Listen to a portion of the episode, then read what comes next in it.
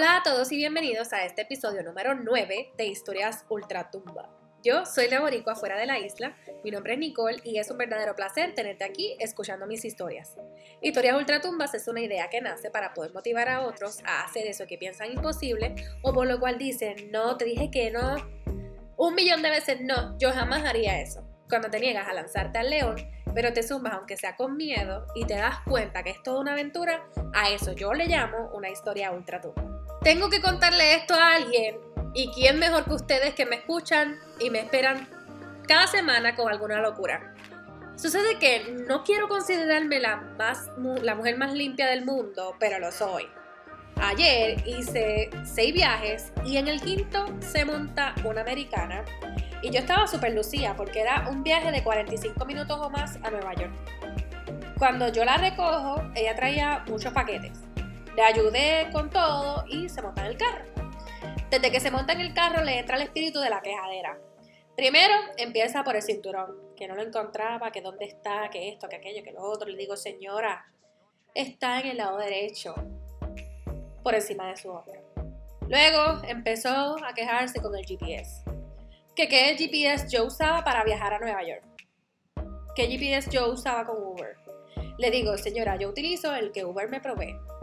Ella me dice, no, es que yo estoy utilizando Waze y estoy comparando los tiempos de espera versus el que tú llevas y el que yo tengo.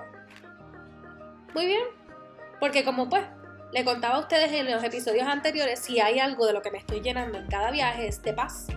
Y definitivamente me merezco el premio Nobel de la Paz. Pero a la tercera es la vencida. Cuando ya llevo como dos millas de viaje, como algunos 10 minutos de donde la recogí, la señora ha empezado a gritar, ¡Hay box! ¡Hay box! En inglés, obvio, que habían box en mi carro. Y yo me quedo como, ¿qué diablos pasa? Yo no quiero seguir con el viaje, no quiero seguir con el viaje contigo.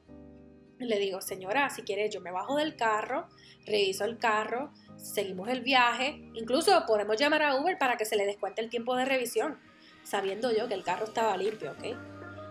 Le digo, el carro es nuevo, lleva conmigo solo unos meses, se limpia semanal y siempre que alguien se baja yo lo reviso. Me dice, está bien entonces, verifica que es que tengo mucho pánico. A lo que yo en mi mente me quedo pensando y digo, déjame bajar y chequear antes de que esta mujer se tire. Cuando me detengo, saco las alfombras del carro, verifico todo, abro el baúl, desmonté el baúl que se veía hasta la goma de repuesta. Mi gente, hasta la goma de repuesta. Y de pronto veo que mi teléfono prende. Adivinen qué pasó. La señora, aprovechando que yo me había detenido, canceló el viaje. Viaje con el que garantizado yo me ganaría unos 60, 75 dólares en menos de una hora. Y con todo eso, mi carro súper limpio. Yo caí en crisis.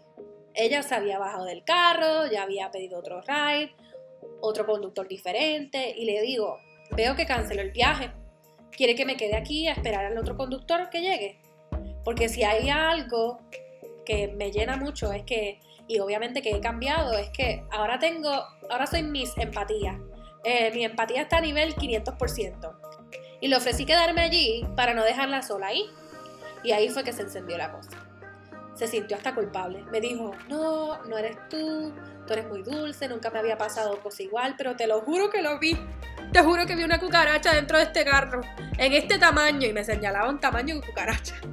No pienso montarme ahí, discúlpame. Siento mi cuerpo lleno de esos animalitos.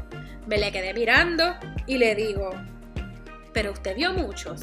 Me dice, solo uno, pero ya no está. En eso me dice, el nuevo conductor llega en dos minutos, si quieres puedes irte. Como reaccionó así, pues yo moví el carro para que ella no lo viera y la miré hasta que llegó el otro conductor les cuento que se bajó en una calle solitaria, donde a solo unos pasos estaba una salida al highway y ella estaba completamente sola. ¿Qué opinan? Yo quiero obligado, necesito saber la opinión de ustedes sobre esta historia. Si tú ves un animalito en el carro que supuestamente está ahí, ¿tú te bajarías del carro? ¿Será que esta gente no acampa, no vive entre mosquitos, les voy a contar algo. El tip de hoy es que por favor, si algo así te pasa, por Dios, no te tires del carro, ¿ok? No quiero irme sin antes agradecerles a todos por sus likes, sus comentarios, sus estrellitas, los shares y todas las cosas lindas que yo recibo a diario. Me encantaría que compartieran este podcast con toda esa gente que quisiera, ¿verdad?, escuchar sobre mis historias y los que están dentro y fuera de la isla. Si alguno se siente identificado, no duden en escribirme a través de boricuafueradelaisla.com, Facebook o Instagram como Boricua Fuera de la Isla. No olviden que pueden escuchar este podcast a través de Stitcher, iTunes o YouTube. Gracias por tomar este rato de tu tiempo para escucharme. Hasta el próximo episodio de Historias Ultratumba.